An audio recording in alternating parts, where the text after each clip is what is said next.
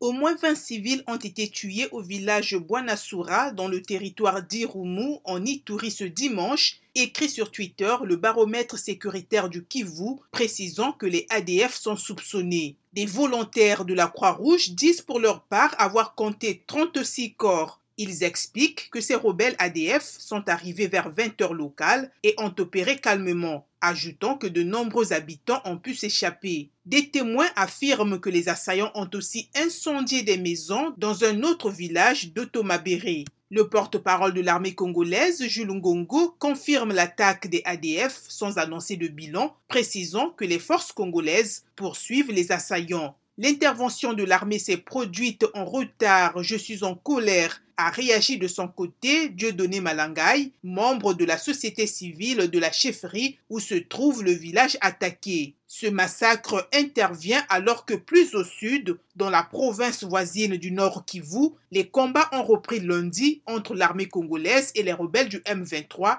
prétendant représenter les intérêts des Tutsis au Congo. Kinshasa accuse Kigali de soutenir le M23, ce que le Rwanda nie.